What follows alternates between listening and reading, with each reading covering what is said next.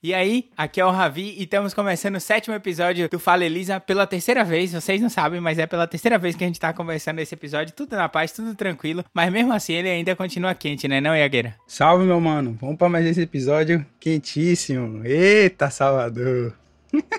Salve, Iranzão. Como é que você tá? Como é que essa história aí desse episódio tá quente, rapaz? Pois é, tá quente demais, a criatividade tá, tá acabando já, viu? Porque. Salve, meus consagrados consagrados. Vamos lá, vamos lá, que tá difícil, viu? Tá difícil, né, não, meu querido Juanzão? Salve família! Desde já agradecer aí a audiência de vocês e vamos para mais um episódio aí estourado. Isso aí. Como o meu querido Juanzão falou, a gente agradece a todo mundo que tá escutando até aqui, todo mundo que tá mandando pros amiguinhos, todo mundo que tá compartilhando nas redes sociais. Muito, muito obrigado. Nossa eterna gratidão a todos vocês e um beijo nos seus corações. Então.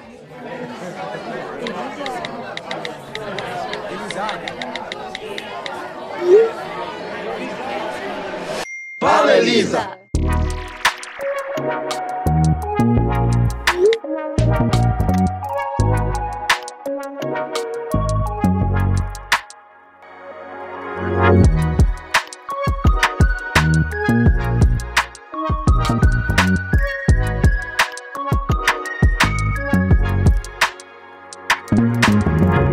Gente separou as notícias mais quentes de tecnologia aqui essa semana para discutir, para comentar um pouquinho aqui para vocês. E a primeira notícia que vai economizar o tempo de muita gente é essa daqui. Fala, Elisa! O WhatsApp pode ganhar função de acelerar áudio. E aí, Agueira, como é que é essa história, mano? Rapaz, eu acho que não existe uma pessoa na face da Terra que não queira esse recurso, velho. Na boa, tem gente que manda aquele CD no WhatsApp, tá achando que é Spotify. Cê é maluco, rapaz. WA Beta Info descobriu, através de fontes internas, que o WhatsApp tá testando ter aquele aumento de velocidade de um áudio, né? Então você pode aumentar em um, um- uma vez e meio, duas vezes. Você vai acelerar a reprodução de um áudio. Então, por exemplo, você tem um áudio de, sei lá, de dois minutos e o áudio, acelerando ele, ele vai passar, sei, quê? um minuto e pouco. Então, é um ganho, de, né, pra quem tá escutando, agiliza muito a vida e eu acho que a galera vai curtir muito quando isso chegar. Isso já tem no, no Telegram, já é um recurso de lá, mas que tava faltando no WhatsApp e espero que chegue logo. Pô, cara, tô muito feliz, de verdade, tô me sentindo realizado, porque eu vou poder adiantar os áudios de algumas pessoas da minha família, que se estiver ouvindo agora, por favor, me ligue, velho. Mandar um áudio de 25 minutos é fogo, velho. Eu já ouvi isso aí e é praticamente um episódio de série, entendeu? Mas enfim, falando da funcionalidade, acho que vai ser bacana demais. Como o Iago disse, não tem uma pessoa nesse universo que não queira isso. Mas tem outra novidade também, né, Ravi? É, pois é, tem outra funcionalidade que nem Iranzão falou, que é o WhatsApp, ele vai permitir ocultar o recibo de áudio. Olha só, pra galera que não quer muito prestar conta, pra galera que não gosta da Receita Federal da vida real, a gente tem essa questão de ocultar o recibo de áudio. Você tá achando uma característica boa ou não? O bom dessa, de você poder acelerar os áudios e se você esconder esse recibozinho de áudio é maneiro, né? Não? Porque tem uma galera que manda uma bíblia. Pelo amor de Deus, gente. Cinco minutos de áudio, pelo amor de Deus. Eu não sei se chegou pra vocês isso já, mas pra mim tá rolando esse res- não recebido de áudio. Não sei se pra vocês como é que tá. Pra mim tá rolando isso. Eu também reparei isso essa semana, mas eu não sabia se, se já estava funcionando, porque eu vi a notícia que ainda estava em testes. Mas eu percebi isso no meu também. É em teste pra alguns usuários. Pra uma galera já tá chegando. Quer dizer, pra mim já chegou. E, e finalmente a galera vai poder parar de encaminhar o áudio para outra conversa para não dar confirmação de leitura, né? Porque tinha uma galera que fazia esse esquema criminoso aí, viu? Vai ajudar a galera que não gosta de ter a mente apertada também, né? Que não gosta de dar satisfação. Vai ficando, vai ficando cada vez mais difícil pros contatinhos de Juan aí. É um recurso interessante, eu espero que chegue logo. Eu confesso que eu não tenho um problema com áudios grandes, mas é sempre bom ter a presença de novas features no WhatsApp para implementar cada vez mais. É, só pra deixar aqui uma opinião sobre isso. Não sei pra vocês como é que funciona isso, mas eu não, não curto tirar essas coisas do WhatsApp, velho. Esses recursos de, ah, de verificação de, de, de visto por último ou de a- azul. Sei lá, velho. Eu acho que, tipo, você escuta lá do jeito que você pode e responde na hora que você pode responder. Sacou? Que, é porque eu entendo, a sociedade hoje é muito imediatista, mano. Você, tipo, escutou, meu amigo. Fudeu. Mas às vezes a pessoa não pode responder na hora, às vezes a pessoa não, não tem como responder na hora. E tá tudo bem, velho. Inclusive, temos um, um parceiro de bancada aqui que quando ele vai explicar as coisas, ele demora cinco minutos pra você começar a entender, né? Não sou eu, tá? Eu queria deixar Tem um claro. prefácio, tem a introdução e vamos embora que a ainda não começou a falar nada. Tipo isso. E aí a gente vai poder acelerar, ou seja, no final a gente vai voltar sempre assim. É foda. Eu também amo vocês, viu? Também amo vocês, minha querida bancada. Não tem problema nenhum, eu entendo. Mas vem cá, velho. Vocês escutam outro podcast em velocidade alterada? Ou escutam em 1.0 mesmo? Eu sou do ao vivo. Podcast eu gosto de assistir na velocidade normal. Assim como séries, eu gosto de, de ter o tempo da parada direitinho, sacou? Eu acho que influencia muito se a gente adiantar. Diferente de uma aula, por exemplo, que eu assisto no 2.0, né, cara? Aí não tem jeito, o cara fala lá, entendendo tudo. Então, cara, vai. Que nem Irã falou, eu não consigo escutar podcast no 2.0 porque às vezes eu não consigo concatenar as ideias de forma legal, da forma que eu quero. E os vídeos, a vez ou outra tem vídeo que eu consigo ver em 0.75, 1 e meio. Ali, é o máximo que eu consigo. Eu não consigo mais que isso. 2 é muito rápido, meu cérebro não acompanha. Vocês que estão no 2.0 aí me avisem qual é o segredo pra eu tentar entrar nessa onda aí, porque tempo é dinheiro, né? Tem alguns episódios que eu escuto, mano. Até um e-mail eu consigo escutar. Mas dois eu acho que é demais mesmo. Eu acho que é muito rápido. Eu acho que é só você pegar ali a essência do que o cara tá falando. Você nem tá entendendo. Você só pega ali no, no- na rapidez mesmo e vamos embora. Mas vídeo, aí vídeo dá. Vídeo dá, gente. Pelo amor de Deus. Tem gente que demora, sei lá, mano, uma vida pra falar, uma palavra. Pelo amor de Deus. Gente, tenham paciência. O que é isso? Eu tenho um parceiro mesmo que você manda uma parada pra ele, e aí ele visualiza, aí começa a botar em cima assim, né? Digitando. Digita para, digita para, digita para. Aí depois você vai ver assim, ok. A minha avó é assim, viu, velho? Minha avó é assim. Digitando, digitando, digitando, digitando. Boa noite. Um beijo, minha avó. Mas enfim, vamos seguir para nossa próxima notícia, que essa daqui é muito interessante. Eu achei muito, muito massa. E é, quem vai contar para vocês é a Elisa. Ping Play é lançado no Brasil. Ping Play, não PicPay, tá? Não confunda, são duas coisas diferentes, tá? Quem me Valeu. explica essa história aí?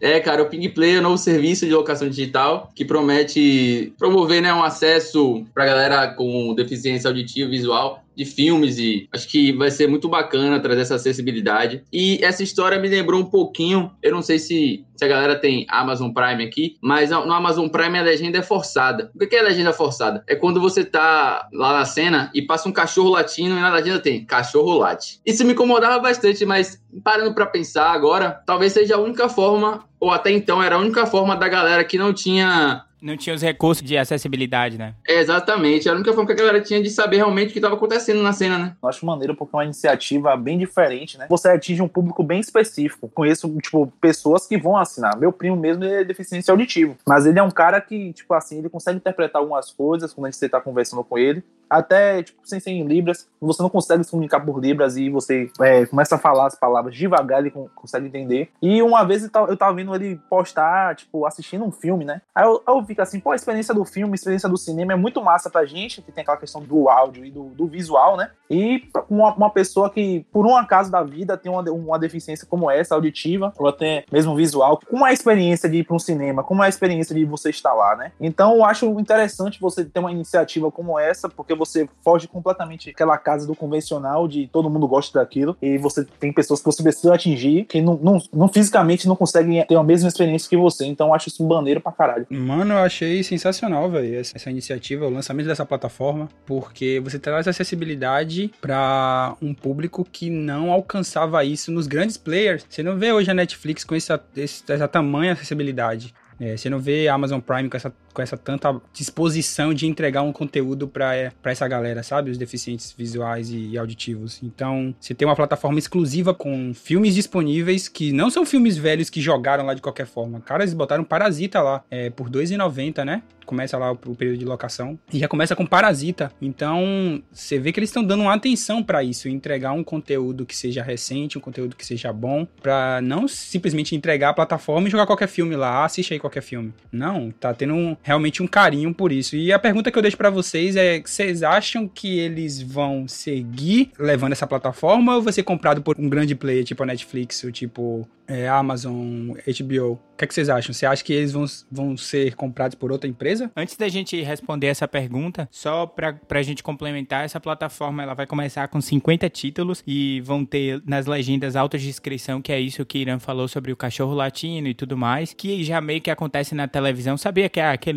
aquele recurso da televisão, closed caption, sabia que é uma pessoa fazendo ao vivo aquilo lá? Vocês sabiam disso? Não, É cara. uma pessoa ao vivo fazendo aquilo, não é gerado por é, robô, nem nada do tipo computador, nada, software. E a pessoa tá digitando em sílabas, né? É um teclado diferente que você vai digitando em sílabas pra pessoa conseguir acompanhar ao mesmo tempo. É, essa locação digital que Iago falou, que vai começar e vai ser mais barato por 48 horas, vai ser R$ 2,90 e depois passará a ser R$ 9,90 e R$ 14,90. Valores muito, muito legais, é o que eu, o que eu acho. Agora vamos pra pergunta e eu posso começar agora, vou puxar a sardinha pra mim. Eu acho que é uma iniciativa pra, a, ser a ser comprada pelos grandes é, players, sim, até porque tem extremo potencial, extremo potencial. Agora a gente pode ver de outra forma também, ela pode ser engolida pelos gr- grandes players que nem a, a- o Instagram faz, sabe? Os grandes players podem implementar medidas nas, nas próprias plataformas pra suprimir isso. Tipo, é legal ter em todas as plataformas, mas também seria legal ver o Ping Play é, como uma plataforma nova e sendo lançado aqui no Brasil ascender pra algo bem maior do que eles imaginam e ganhar mais notoriedade. É, eu concordo com, com o Ravi nesse plano. Acho que sim, que as empresas vão acabar, uma hora ou outra, estabelecendo certas medidas, né, para assegurar essa acessi- acessibilidade para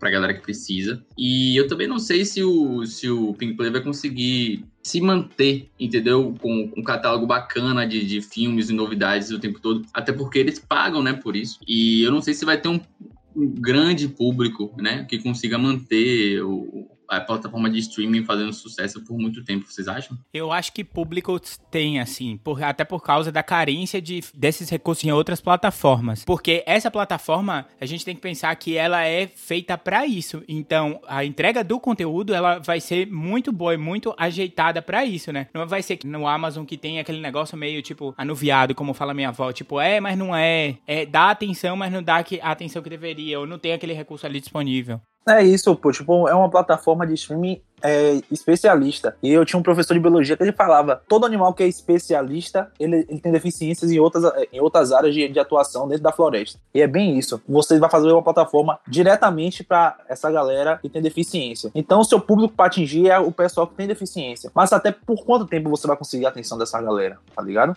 É isso que vai fazer o, medo. Você tem que atingir, um caso, ele tem que passar e atingir 100% daquela- da, da ideia pro público. Se é o público falar assim, pô, vou pagar, o cara vai pensar, vou pagar R$ 9,90, eu tenho uma plataforma que vai me dar 50 títulos, porém, é, com toda a estrutura. Mas eu quero ver outros filmes, eu quero ver séries, eu quero ver outras coisas. Então, tipo, isso aí pode remeter o cara falar assim, ah, não vou, vou assinar R$ 9,90 numa plataforma que é específica pra mim, Porém, eu vou assistir 9,90 e, e, e, fiz com a, com a Amazon Prime, que tem vídeos, e, séries, vídeos e filmes, tá ligado? Eu acho isso aí é uma parada a se pensar. É, a ideia, a iniciativa é maneira pra caralho. Agora é, é isso. É como você tá num universo onde você é especialista de uma coisa, você é, tipo, mais ou menos você é opaco das outras, tá ligado? Você tem que ter, tipo, tem que ser se balanceado o tempo todo. É por isso que eu, que eu fiz a pergunta dos grandes players, porque eu acho que é meio que uma cutucada, tipo, velho, vocês precisam olhar isso aqui, ó. Tá faltando entregar. Tá que eles entregam, mas tá precisando de um carinho maior pro de vocês nisso aqui. E o lançamento dessa plataforma mostra isso, né? Tipo, ei, Netflix, preste atenção nisso aqui. Então, a gente teve isso ano passado, né? Com a presença das lives. Então, o número de, de acessibilidade aumentou absurdamente. As pessoas olharam pra isso, que é interessante sim ter. E agora a gente vê o lançamento dessa plataforma aí chegando pra todo mundo. Bem legal. É, muito massa. Eu só queria apontar que, que nem essa questão do público, que nem Juan falou. É tipo assim, uma coisa para a questão da acessibilidade, para a questão da deficiência auditiva e visual, é a questão da representatividade também. Muitas vezes, é, na sociedade, esses, esses papéis não são representados da forma que eles deveriam ser ou a- a- na parcela que eles deveriam ser. E é nesse momento que talvez, mesmo a pessoa assinando o Amazon Prime, ela ainda pague os 9,90, os 14,90 por um Ping Play. Vamos caminhando para a nossa próxima notícia e ela é muito, muito interessante. Eu fiquei chocado quando eu vi isso, chocado positivamente, é claro. Aeroporto Santos Dumont é o primeiro do país a testar embarque 100% digital. Quer dizer, agora que a gente vai estar que nem os filmes agora, a gente não vai precisar nem de papel, é reconhecer a cara e a gente já vai entrando direto no avião. É isso mesmo, Yagueira? Véi, mano, isso aí eu acho que é o sonho de qualquer pessoa que, que vai viajar, velho. É você chegar no aeroporto e parar só no avião, meu amigo. Negócio de pegar e vai no check-in, passa em totem e fala com a mulher e reclama da bagagem. E aí você tem que ir lá. E o cara te para, e aí tá errado o documento. E a mulher te chama pelo negócio. Meu Deus do céu, você não consegue fazer o seu objetivo final, que é entrar dentro do avião, quando você entra no aeroporto. Então, agora, com essa chegada no aeroporto Santos Dumont, né? Recebendo agora esse teste lá no Rio de Janeiro, de poder fazer o embarque 100% digital. Não vai precisar do documento, não vai precisar de nenhum papel da sua viagem, simplesmente vai estar tudo ali reconhecido pela sua biometria ou pela face, né? Reconhecimento facial. Você vai entrar no aeroporto, irmão, avião, direto, reconhecimento, é, vai identificar quem é você, para onde você tá indo, qual é o seu assento, tudo, só entrar e, e fazer sua viagem feliz da vida. Eu acho muito massa, cara, porque tipo, o tempo de checagem vai ser apenas dois segundos. Imagine, dois segundos para o cara passar biometria e você já ir direitinho pro avião, numa boa, vai dispensar o manuseio de papéis, como o Iago falou, então tá de acordo com as medidas, né, as medidas de para melhorar o combate ao Covid né, nesse ambiente que é aeroporto que é tão contaminado, tão cheio de ranço, né? E o massa também é que as informações vão ser cruzadas com o TSE, que é o Tribunal Superior Eleitoral, onde o sistema já vai verificar se o passageiro já fez a biometria ou se a pessoa tem CNH digital e aí vai permitir que ele seja reconhecido. Ele vai entrar no embarque lá sem precisar apresentar mais nenhum documento. Então, é uma iniciativa pioneira aqui do Brasil e eu acho que, porra, sensacional. Isso aí, galera. Facilitando as nossas vidas e também aquela questão da tecnologia junto com seus dados, né? É por isso também que a ligação de dados alinhados com LGPD é uma questão importante daqui para frente, até porque todos os nossos dados, querem ou não, vão estar sincronizados com a internet. E atualmente saiu aí, recentemente, saiu um vídeo de uma menina questionando, né? Um vídeo sobre a vinculação de contas com o Facebook. Nós já falamos uhum, sobre é. isso aqui no, no, podcast, que o Facebook trabalha fazendo essa, essa teia, onde ela, ela sugando informações suas aos poucos, quando você vai fazendo vários cadastros com o próprio Facebook e ela sabe praticamente, o Mark Zuckerberg sabe totalmente da sua vida e você não sabe metade do que ele sabe. É tipo isso. Que nem Irã falou, a gente poderia pensar, ah, pô, vai usar a minha imagem, a câmera ali e tudo mais, mas isso, claro, é com consentimento do passageiro, né? E essa validação de dados que nem Irã falou, se ela não for feita pelo, pelo TSE, ela vai ser armazenada num banco de dados governamental e esse banco de dados governamental, através da administração do aeroporto ali, vai fazer essa checagem, vão ser pontos de controle. Então você vai estar tá ali no, no aeroporto, para não sei o que, para no ponto de controle, a câmera vai dar aquele zoom e você checou, pode andar. Então, muito massa, reduz os tempos em filas, o que todo mundo gosta, né? Abre aquele sorrisinho maroto, porque ninguém gosta de ficar em fila. Mas o que eu chamo a atenção para essa iniciativa é a seguinte: realmente parece que a gente tá vivendo num filme do futuro quando a gente pensa nisso, né? Porque é aquelas estresses bem futurísticas mesmo de você, de não ter ninguém controlando nenhum posto. Você vai passando e se você, e se não for você, vai vai chegar alguém ali vai te puxar. É, exatamente, mano. Esse papo, essa discussão que eu queria trazer aqui pra roda de que se você. Já falei, acho que já falei uma vez isso aqui no podcast, que se você faz um trabalho que seja totalmente repetitivo, você vai ser substituído. Não tem como, cara. Daqui a 10 anos não tem como mais, pô. Não tem como mais, porque uma máquina ela sabe fazer igual ela vai ser ensinada para fazer igual. Então você vai ser substituído. Qual é a próxima da vez? É o supermercado? O supermercado já tem vários aí em outros países que não tem mais atendente, pô. Chega lá, para fazer a compra, pega e vai embora. A Amazon tem um supermercado assim. Não tem, é zero atendente. Zero, é tudo por câmera. Pegou, identificou que é você, já debita da sua conta e você vai embora. Identifica o peso do produto na prateleira, né? Exatamente, identifica o peso que saiu da, da prateleira, já debita da sua conta e vambora. Então, a conectividade, a internet das coisas está funcionando muito bem, já vem sendo aplicada em várias áreas e agora a gente está chegando aqui no Brasil, no aeroporto e a expansão disso, ninguém sabe onde é que vai parar, né? Iago falou sobre isso, essas atividades, né, praticamente mecanizadas. Eu, eu vi na, na Levis Queen Americanas um dia desses, e já tá, já tá acontecendo isso, né? Já tem um local que você pode pagar. Na verdade, já tem um tempo já. Você pode pagar e já retirar o seu produto e ir embora. Mas ainda tem o local do guichezinho se você quiser ser atendido por uma pessoa. Mas se eu fosse esse atendente ali do guichê, eu já ia estar olhando meio estranho para essa máquina aí, porque daqui a um tempo já era, viu?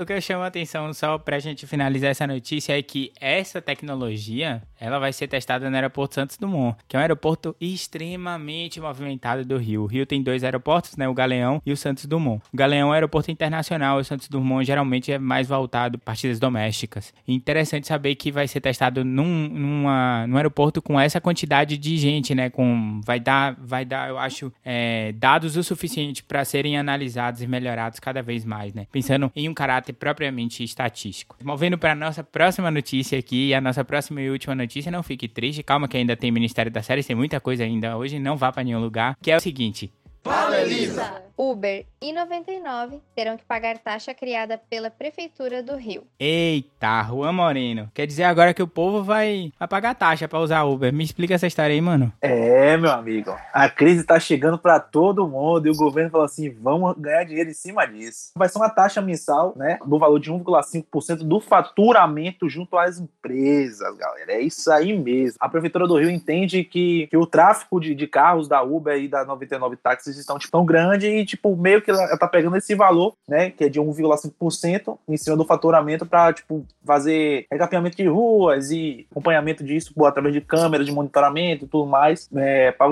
no caso, você pagando um serviço público, né, utilização disso para pagar um serviço público. Essa taxa será cobrada com base na, na lei federal que autoriza que o município e o Distrito Federal crie suas regras né, para aplicativo de transporte. A lei a 13.640 de 2018, ela alterou a lei de política nacional de mobilidade urbana e para quem não sabe, foi um decreto, né? Um decreto que vai regulamentar isso. O decreto ele regulamenta a lei e cria os meios necessários para sua execução, entendeu? E infelizmente, né, a galera vai ter que suportar isso aí, porque a Uber e os 99 vai ser taxada, que vai repassar para o motorista, que vai repassar para o consumidor. Então, no fundo, a gente, né, toma no caneco junto.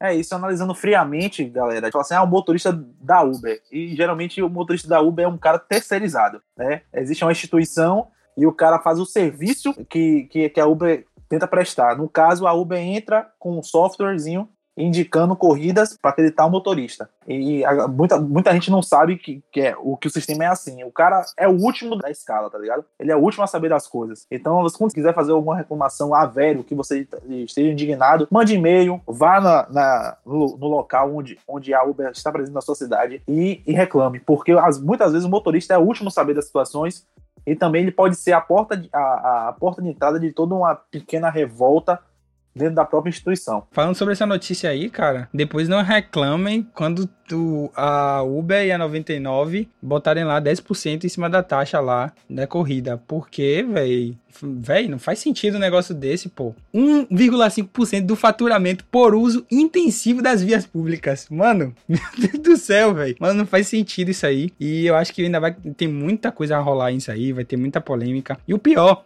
os outros estados olharem para isso como uma coisa boa.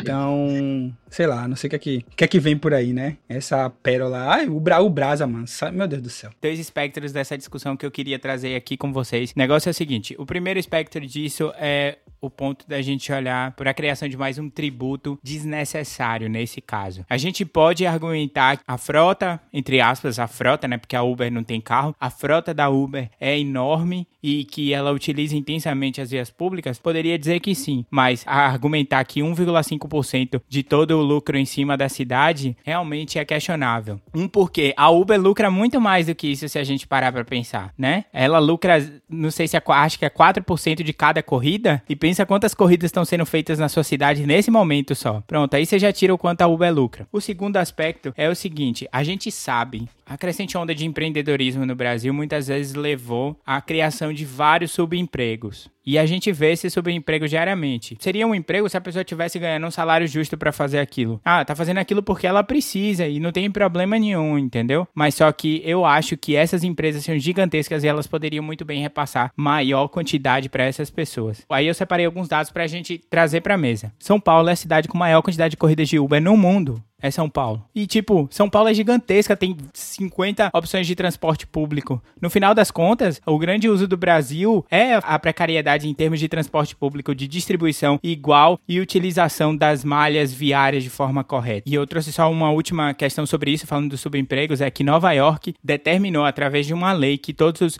os motoristas que trabalham por aplicativos, eles deveriam ter um piso salarial, já que as pessoas não sabem como, como vai ser o salário deles do, do mês, né? Porque depende muito da, da quantidade de corrida que eles fazem. Então, um piso fixo ali, sei lá, mil reais, e a partir dali seria o que a pessoa ganharia além. Ao invés de, de melhorar a mobilidade urbana, não vamos taxar Uber a 99, é um pouco mais fácil. Pois é.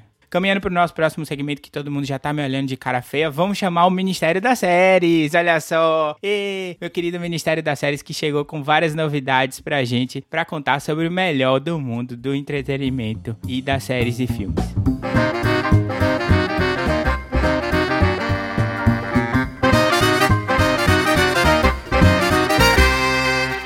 Pra começar, eu sempre chamo ela, minha querida. Salve, Nicole Matos. Como é que você tá? Fala, gurizada. Como é que vocês estão? Falando de péssima malha viária, vemos aqui diretamente de Florianópolis. Pra quem não conhece, a pior malha viária do Brasil. É péssimo, é horrível. É isso aí. Vamos falar de série, né? Pra distrair. Ê, Brasil tá uma merda. Vamos falar de série.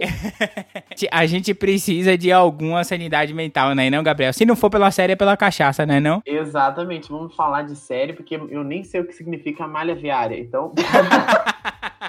Vamos falar de série. E aí, minha galera, o que, que vocês têm de bom? O que, que vocês separaram pra gente? Hoje? Então, a primeira notícia, na verdade, é uma notícia barra indicação que eu queria trazer para vocês. Eu achei muito interessante. Eu sou uma amante de La Caça de Papel. Eu, eu adoro o sotaque deles conversando e se xingando. E não sei se vocês curtem também, mas eu adoro. Carajo. Ai, eu acho tão bonito.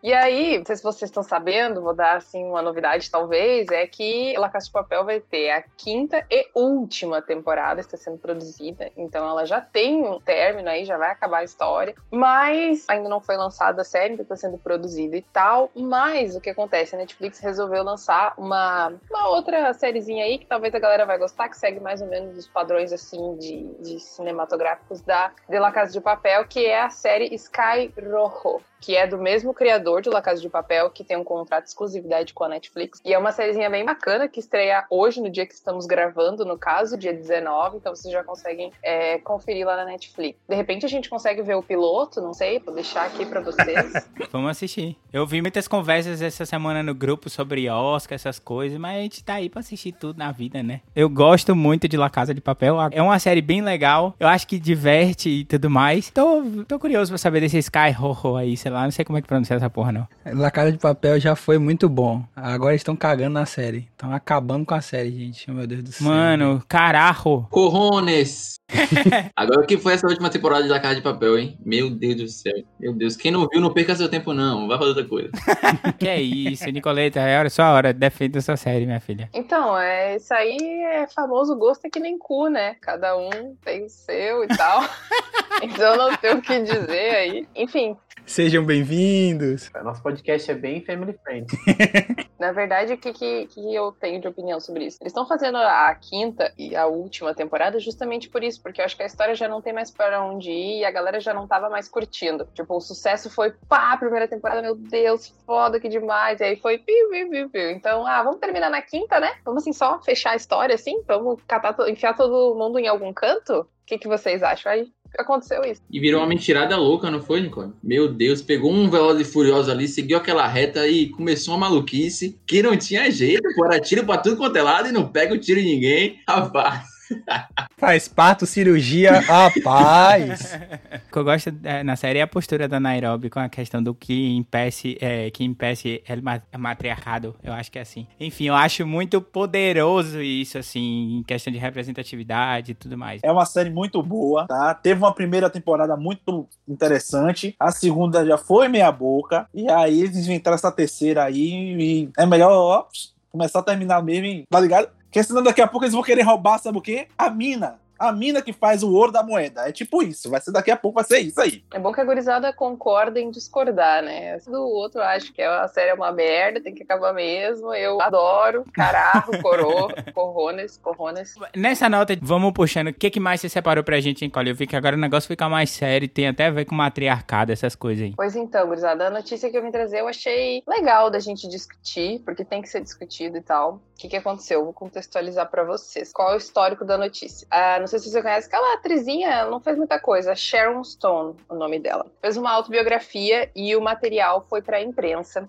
antes de ser lançado. E o que, que eles descobriram nesse material? Que ela deu um tapa na cara do diretor do um dos maiores filmes da carreira dela, que é Instinto Selvagem, que é um classicão, assim, total. Todo mundo já viu aquele filme, muito clássico cult, assim. Eu não vi. Ah, eu vou te contar então qual é a parte principal do filme e por que, que ela deu um tapa na cara dele. O que acontece? Ela faz a moça sexy e sedutora tal no filme. E tem uma cena bem específica que é tipo a cena do filme que ela cruza as pernas. E aí, quando ela cruza, dá pra ver mais do que a calcinha, bem além. Vou deixar assim para vocês. E o que que acontece? Ela é, revelou na autobiografia dela que ela não sabia que a periquita dela ia estar tá aparecendo no filme. E foi por isso que ela deu um tapa na cara do diretor. Porque ele falou: não, tira a calcinha só porque tá dando. Ah, não tá dando, tá dando interferência. Tira aí, mas não vai mostrar nada. E aí, quando o filme tava pronto, ela viu lá a periquita dela numa telona. E aí ela foi lá e deu um tapa na cara do diretor. E aí eu queria comentar com vocês. Caralho. Exatamente. O filme foi lançado em 92 então, naquela época, a Sharon relatou no livro dela que ela até entrou em contato com advogados e tal, e falou: vou barrar esse filme, vou processar ele, mas o filme foi um estouro em uma partezinha grande também por causa dessa cena. Então, no final das contas, ela disseram para ela que ela era só uma mulher, que isso não ia dar em nada e tal, e ela acabou desistindo do processo, e o filme foi o estouro que foi, que fez a carreira dela. Então, é um paradoxo, é isso que eu queria trazer para vocês. Ao mesmo tempo que ela foi assediada, ela foi descreditada totalmente e ela desistiu de ir no processo e teve a carreira toda construída em cima desse sucesso, sabe? Queria saber o que vocês, homens, acham disso. E eu acho muito foda, porque, tipo assim, o Instinto Selvagem é um filme fenomenal. Quem não assistiu, assistam depois. Tem na Netflix o filme. Pelo menos quando eu vi, tinha. E, tipo assim, é tão triste porque é um filme tão interessante, tão interessante. E todo o roteiro dele é muito legal. E ficou a cena só de uma cena, tipo, extremamente sexualizada, sabe? E é mais triste quando você descobre esse tipo de coisa. Isso faz 30 anos, né? Mas a gente sabe que ainda rola muita coisa bem macabra. Por exemplo, nos anos 50 mesmo, da época da Judy Garland. Todo mundo sabe, conhece quem é Judy Garland, né? Da... Ai, Iago, a Judy Garland é uma cantora, tipo, muito dados anos 50, 60, e ela era criança e ela fazia muito, muito filme, que ela sempre cantou muito bem. E, e, pra, e as cenas de criança, eles não tinham noção nenhuma, assim, de lei trabalhista, nenhuma. Tanto que para ela poder gravar a quantidade de coisa que ela tinha que gravar, eles davam drogas para elas pra eles, Nossa. entendeu? Com 13 anos, 12 anos. Então, tipo assim, era pesadérrimo as coisas que aconteciam no cinema, isso nos anos 50, 60. Mas aí a gente pega esse caso de 92, que é 30 anos atrás, e vê que, tipo assim, quantidade de coisa que acontece que a gente nunca vai saber. Porque a Sherry Stone é uma atriz super renomada. E ela teve a, a, coragem de falar isso. Você imagina o tanto que você nunca vai conhecer o que passou por pegar papel, ou às vezes nem chegou a pegar um papel, gravar uma cena. E é bem triste. Infelizmente, uh, que, que comece o matriarcado mesmo, porque essa questão da sexualização do, da mulher em nenhum contexto é aprovável. Assim, é uma coisa abominável em todos os sentidos e que bom que ela teve essa atitude, porque isso faz com que outras pessoas vão lá e, e falem também sobre casos que aconteceram. Eu já vi a, as duas atrizes daquele filme, Azul é a cor mais quente, falando que os diretores, é...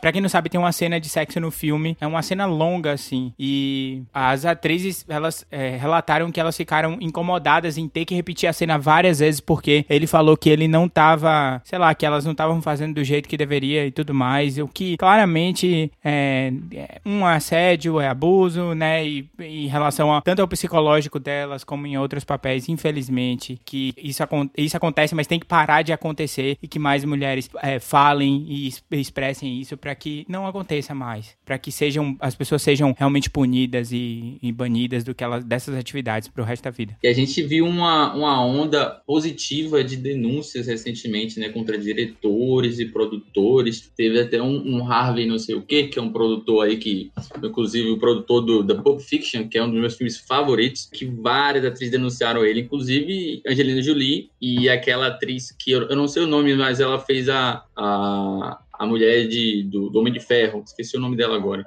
mas ela também denunciou ele. E é só mais um diretor que encabeça essa lista aí de denúncias, né? Porque são vários, vários. Infelizmente, isso acontece muito em Hollywood. A gente não sabe, acho que nem um terço, um quinto do que realmente acontece das pessoas que tiveram coragem.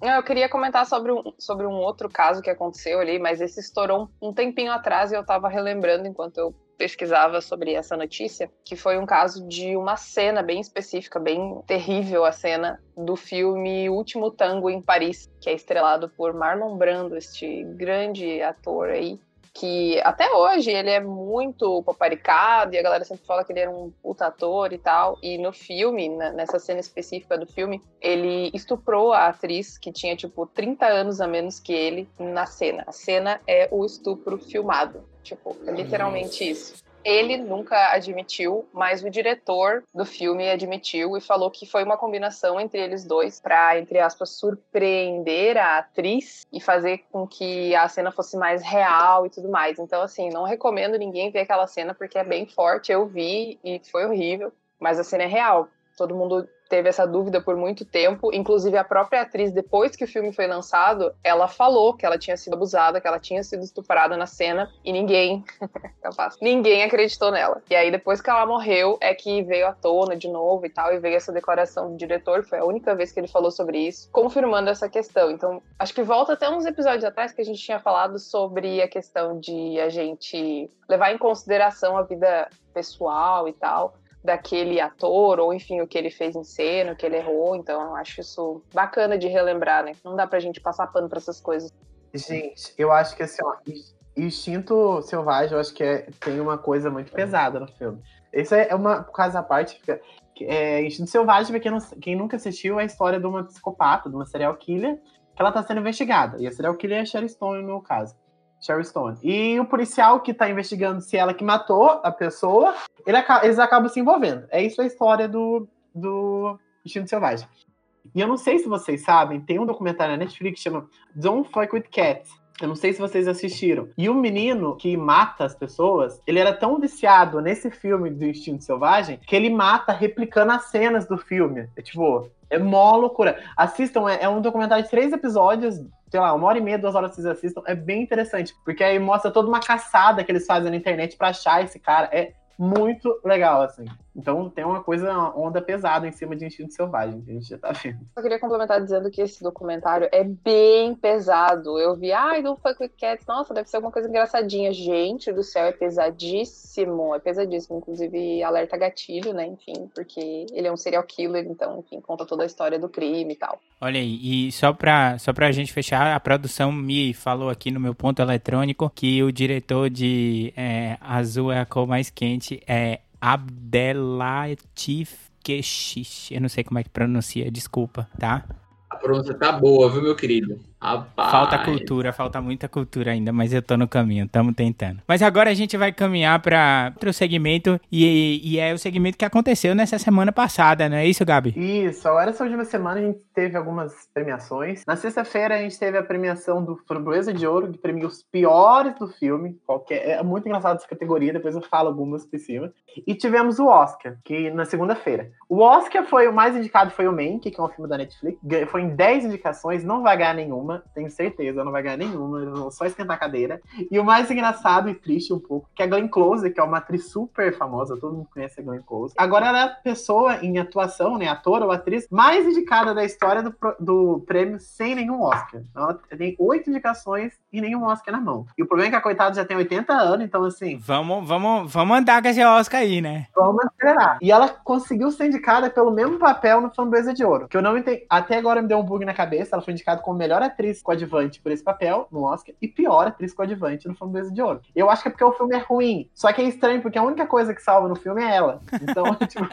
Não, e o Framboesa de Ouro, eles têm umas categorias. Por exemplo, tem a categoria de pior filme, de pior filme comédia, pior filme de sequência, de cópia. E eles têm uma categoria que eles colocam assim: pior dupla em cena. Só que não necessariamente são duas pessoas. Por exemplo, eles colocaram pior dupla em cena indicada ah, desse jeito: Robert Downey Jr. e seu sotaque horrível polonês. Então, tipo, bom, eles colocaram aquele, tipo assim, Adam Sandler e seu papel de burro idiota. É tipo umas coisas pesadas. E o filme mais indicado no Framboesa de Ouro foi o do Little, que realmente é horrível. É só Robert Downey Jr. fazendo o papel do, do Homem de Ferro que, fa que fala com bicho. É bem bosta e com sotaque bem ruim mesmo. O sotaque dele é bem esquisito. Então, eu queria dizer que essa indicação aí, essas duas indicações da Glenn Close para pior e melhor atriz coadjuvante só comprova minha teoria. Porque, obviamente, não são as mesmas pessoas, né, que colocam é, indicações. Então, só comprova a minha teoria de que gosto é que nem cu, né? Teve alguém que achou horrível, teve alguém que achou top.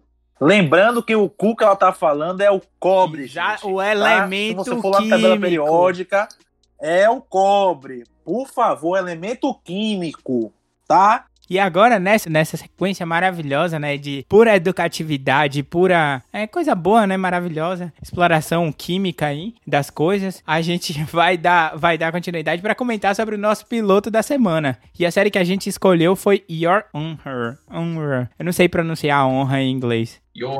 Tá, vamos lá. Vamos comentar um pouquinho sobre essa série. Aí eu vou iniciar. O que a série da semana passada tinha de ruim, essa tem de boa nessa semana. Quem, quem recomendou, eu acho que foi Iago. Parabéns, muito obrigado. Irã, meu filho, você tá na geladeira por enquanto. Vamos conversar sobre essa recomendação aí depois. rapaz, eu já falei que, rapaz, eu já falei que o negócio ali estava procurando um negócio pra botar. Eu não, eu não botei porque é aqui no meu gosto, não, meu filho, rapaz. Tô ficando magoado já com essa parada. Não fique magoado não, que você mora no meu coração. Mas, mas e aí, o que, é que vocês me dizem? O que, é que vocês gostaram? Ou Quem, quem gostou da série? O que, é que vocês acharam? Véi, que delícia de série. De série não, de episódio, né? Um episódio delicioso, véi. Pra quem assistiu aí o primeiro, o, o pilotinho de Your Honor, véi, que delícia de episódio. Muito bem feito, muito bem trabalhado. O diálogo, véi, muito massa. O que é, que é a história? A história começa ali, né? Parecendo três histórias totalmente distintas. Dá logo essa cara de que é totalmente diferente de tudo. Não tem nada a ver. E do nada as histórias se ligam. O que tá, que tá acontecendo? Você tem um garoto lá que ele aparentemente é filho do personagem principal. Eu esqueci o nome dele. Como é o nome dele, mano? O ator é Brian Cranston, Que faz o querido. Walter White, né? E aí, eles estão ali, o, o garoto tá ali na, logo na primeira cena com, com a, aparentemente a namorada dele. E você vai caminhando com a série pensando que vai seguir aquela história ali, né? Que começou. Ele tá com a namorada dele, ele tava indo pro colégio. E as histórias que você,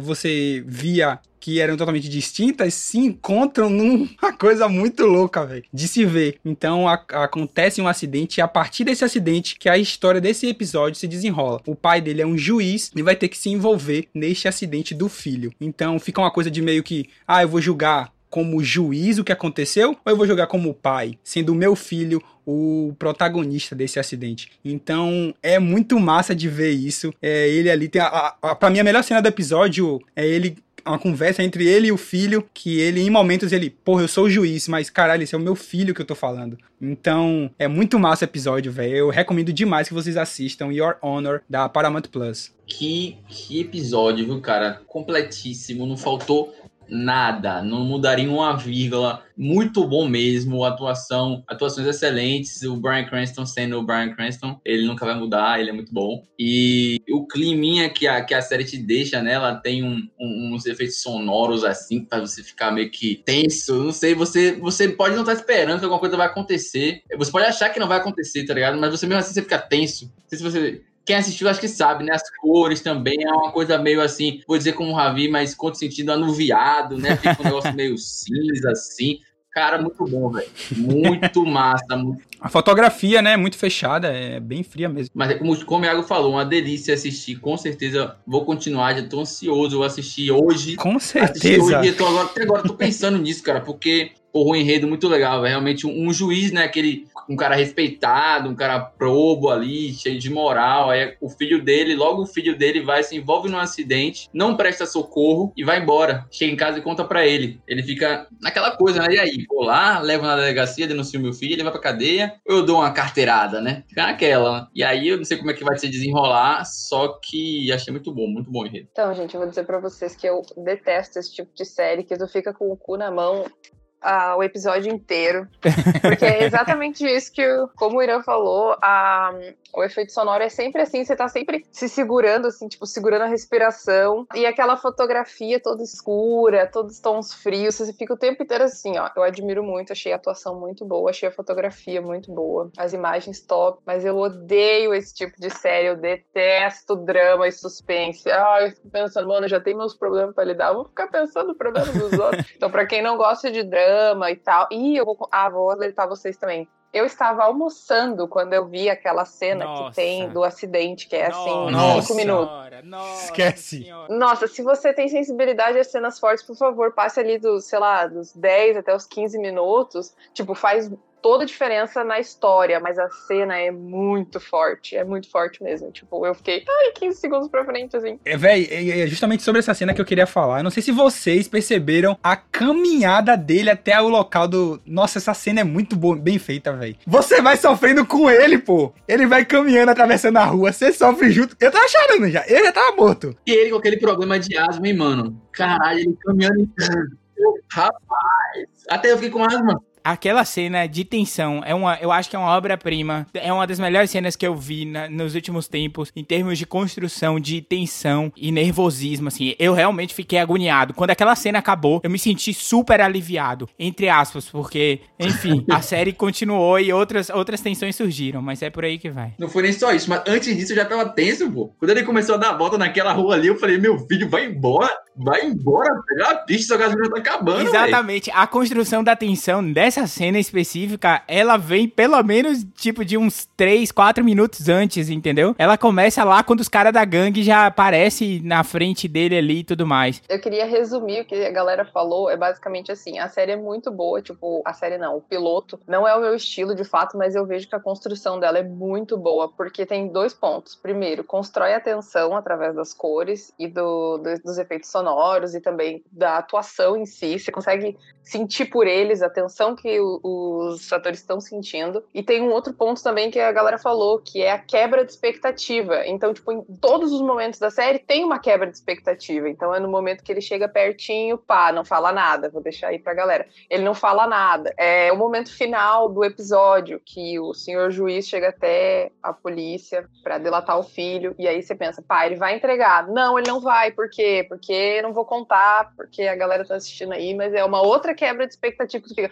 Puta que pariu, e agora? E eu até fiquei com uma vontadezinha, pequenininha de assistir, mas eu pensei, não, vou ficar com o cu na mão a série toda. Hum, hum, não, obrigada. Vou passar. Agora falta a gente falar a nossa nota, né, sobre o que a gente achou. Então, eu vou começar é, de 0 a 5, vou dar ali minhas fácil 4. Velho, eu fico ali com cinco estrelas. Vai, pelo episódio, pela construção do episódio é muito boa, as falas são muito boas. e, Sei lá, velho, eu acho que a, a interpretação, a interpretação de cada personagem ali foi muito, foi muito legal, foi bem construída cada diálogo. Então, acho que vai, vale uma nota 5 aí para o primeiro episódio de Your Honor. Que dilema. Esse é o momento mais importante de minha vida. Eu acho que 4.8, vai. 4.8, porque eu sou meio nojento para dar 5. Mas 4.8 4.8 vale. Eu vou assistir o resto e depois eu vou dizer o que eu achei 100% da série. Se ela valer 5, eu vou dar 5. Mas é porque eu tenho alguns parâmetros muito altos, assim, sabe? De série pra dar um, pra dar um 5. Eu vou dar 3,5, porque a cena foi muito forte pra mim. E apesar de ser bem construída, eu não continuaria. Não é o tipo de série que eu curto. Então eu vou dar 3,5, porque achei que foi bem feito. Achei que foi legal. A atuação tá legal, a coisa tá legal, foi bem construída. Ela entrega o que propõe. Então 3,5. Então tá, então minha galera, essa é a recomendação que a gente tem pra vocês. Assistam Your Honor no, no Amazon Prime e tem no Amazon Prime é, e também tem no Paramount Plus. Pronto, a gente já tem a indicação da semana pra vocês. Vai lá e assiste na Paramount Plus. Your Honor vale muito a pena. Desculpa a pronúncia, eu prometo que eu vou melhorar para um próximo episódio. Caminhando para nossa para o nosso querido bloco de curiosidades e esse bloco aqui a gente separa uma notícia interessante, curiosa, diferente pra vocês. Iago já tá morrendo do lado de lá. Ele já tá dando risada lá. E a notícia dessa semana é sensacional que a gente separou pra vocês. A notícia é essa daqui. Vereador de Canela, no Rio Grande do Sul, sugere pulverização de álcool em gel líquido pela cidade. Que alguém me explica como é essa história. Iago não tem condições de falar, não, eu acho, velho. Iago morreu, gente. Perdemos Iago. É brincadeira o que esse cara faz, velho. Esse cara é um rapaz, velho. que bicho é esse, rapaz? Olha só, o que ele falou, eu vou ler exatamente o trecho da mensagem que ele falou pra gente poder discutir essa notícia de importante relevância nacional neste momento pandêmico, né? Quem sabe nós poderíamos pulverizar pelo menos a nossa cidade de avião, né? Nós temos aí vários empresários que são donos de helicópteros, avião. Não sei se existe álcool gel líquido ou alguma coisa. Pulverizar porque o vírus está no ar. É uma coisa de outro mundo. Disse o vereador Al Alberini Galvani Dias durante a sessão da Câmara de Vereadores na segunda-feira. dia. O que, que vocês acham dessa ideia fantástica, para não dizer o contrário? A, a parte que eu achei mais interessante foi, de- foi quando ele falou assim, ó. Não sei se temos tecnologia para isso. Como se fosse. Como se fosse viável. Não sei se a Apple tá interessada. Não sei se a Amazon tá interessada em desenvolver aí. Mas deixa Ele ainda aí. falou assim: eu vi que a China pulverizou com drones um trabalho com cloro e álcool etílico. Lá na China, praticamente eliminaram o coronavírus. E O vírus está no telhado, nas praças. Olha só onde é que o vírus tá. Esse vírus tá muito danadinho. Não, esse- Rapaz, mano, ver uma notícia dessa é, é uma brincadeira, hein? É sério, mano. É pra você fazer sua mala, irmão. E ganhar daqui, velho. Porque, amigo, não existe condição pra isso aí, velho. O salário que ele ganha é pra ficar pensando nisso aí, é? O álcool em gel é válido para você passar na sua mãozinha antes de pegar nas coisas e depois de pegar nas coisas. No entanto, não recomendo pulverizar de uma altitude, não sei lá de quantos metros, pés, sei lá como é que chama. Mas, porra, puta que pariu, né? Que ideia de jerico. Como o Iago falou, o que que esse cara fica fazendo sentado na privadinha dele, lendo jornal, pensando, cara, vou dar uma solução agora pro Covid. Ninguém pensou isso, não. Foi eu. Fui eu. Entendeu? Lancei no mundo. E na contramão disso, aqui em Salvador, a Ambev, que tem uma distribuidora aqui em Salvador, vai distribuir para a prefeitura, se não me engano, 40 mil máscaras, né, para uso e também a, a possibilidade também de, de fabricação e distribuição de álcool em gel. Ou seja, uma, uma iniciativa privada fa- tá fazendo, tá sendo mais importante, mais interessante do que uma pessoa que é de cargo público, né, pensando dessa forma aí ridícula e retardada. Acho que ele, ele viu um, um menino de 5 anos jogando água pra cima e falou assim: opa, tem uma solução, porque não é possível uma coisa dessa. Só pra gente fechar, né? Realmente é uma decisão que só demonstra a falta de informação, assim, de, de, de eh, profundidade em relação ao tópico que necessita nessa hora ser profundo. Afinal de contas, eles estão decidindo a questão das legislaturas dentro da própria cidade. que eu queria dizer é que eu achei genial, gente. Vocês não acharam genial Ah, a ideia fantástica. dele? Que isso, gente. É uma pessoa pública aí fazendo muito mais que o. Com certeza ele deve estar fazendo mais, na verdade, que o presidente, mas enfim, comparação tosca, né? Eu queria saber quem foi o retardado que votou nele e disse: Ó, vou- nossa, esse aqui, esse cara vai fazer a diferença. Vou votar nele, vou dar meu voto Pois pra é. esse ser humano. É nessa nota esperançosa, esperançosa e maravilhosa, olhando sempre para um futuro brilhante, os novos dias de álcool em gel no ar, né, para todos, que a gente vai se despedindo, né, e vamos deixando o contato de todos. Meu querido Juan Moreno, como é que a galera faz para te achar em todas as plataformas? É, meu contato, amigão, é Juan Moreno09. Eu tô em todas as plataformas possíveis e impossíveis. Tô no Instagram, tô no Facebook, Olha aí. tô no Tinder, tô em qualquer lugar. Você me procura, você vai achar. Agora sim, é Juan Moreno09, porque o 08 era eu, esqueci a senha, o 07 é a mesma coisa. E aí, Gabi, como é que a galera faz lá para te perturbar? Então, galera, pra me perturbar é só chamar no Instagram, Gabriel Losendes, no Twitter também, qualquer lugar que vocês me achem. Olha aí, o famoso do TikTok dando ideia para vocês. Nicoleta, como é que a galera vai lá perguntar seu nascimento paraibano? Quem quiser ver minha certidão de nascimento, sou da Paraíba mesmo, pode me chamar no Instagram, Nicole DM Santos. Pronto, agora sim. Querido já Irandel ficou. Rei, como é que a galera faz pra te achar? O de sempre, minha galera, Irandel Rei, pode pe- procurar nas redes sociais lá no Facebook, no Instagram, no Twitter, Irandel Rei, onde você quiser. E outra, ele é, ele é coadjuvante no Dicas da Gil também, e tá lá presente. É, segue lá, segue lá, a menina é famosa. Dica da Gil, já sabe, hein? Segue lá. Minha queridíssima, minha queridíssima namorada. Olha aí, a, a primeira dama. Iagueira, como é que a galera faz pra te encontrar? Só chegar lá, Iago FSM, que a gente troca uma ideia. Ou até analisando nas redes, manda lá uma DM que a gente conversa. Tamo junto. Você já sabe, né? Pra seguir a gente, só ir lá no arroba Elisa nas redes, em todas as plataformas. Tamo no TikTok, tamo no Twitter, tamo na- no Instagram, tamo em qualquer lugar também, que nem o querido Irandel Rei. Segue a gente lá. Foi uma honra ter vocês aqui. Até a próxima semana. Um beijo enorme nos seus corações. Tchau, tchau. Show! Top!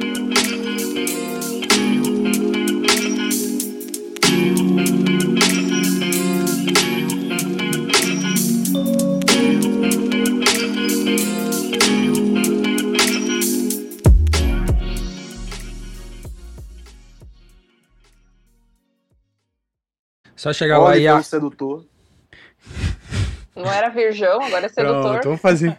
Mudou já de ideia. Ah, minha filha, de semana pra semana, Uma né? semana Uma nome dele. semana ele já. Ele botou esse bigode aí, foi três por dia. O Livinho da Bahia, isso aí. Ah, fudeu. Pra quem não tá vendo. Fudeu, fudeu, fudeu, mano. Agora que fudeu, pronto. Pronto, A gente- pronto, a gente faz ser outro- pronto. A gente faz outro podcast na hora de se despedir. É o único. É Vamos gente embora. diferenciada.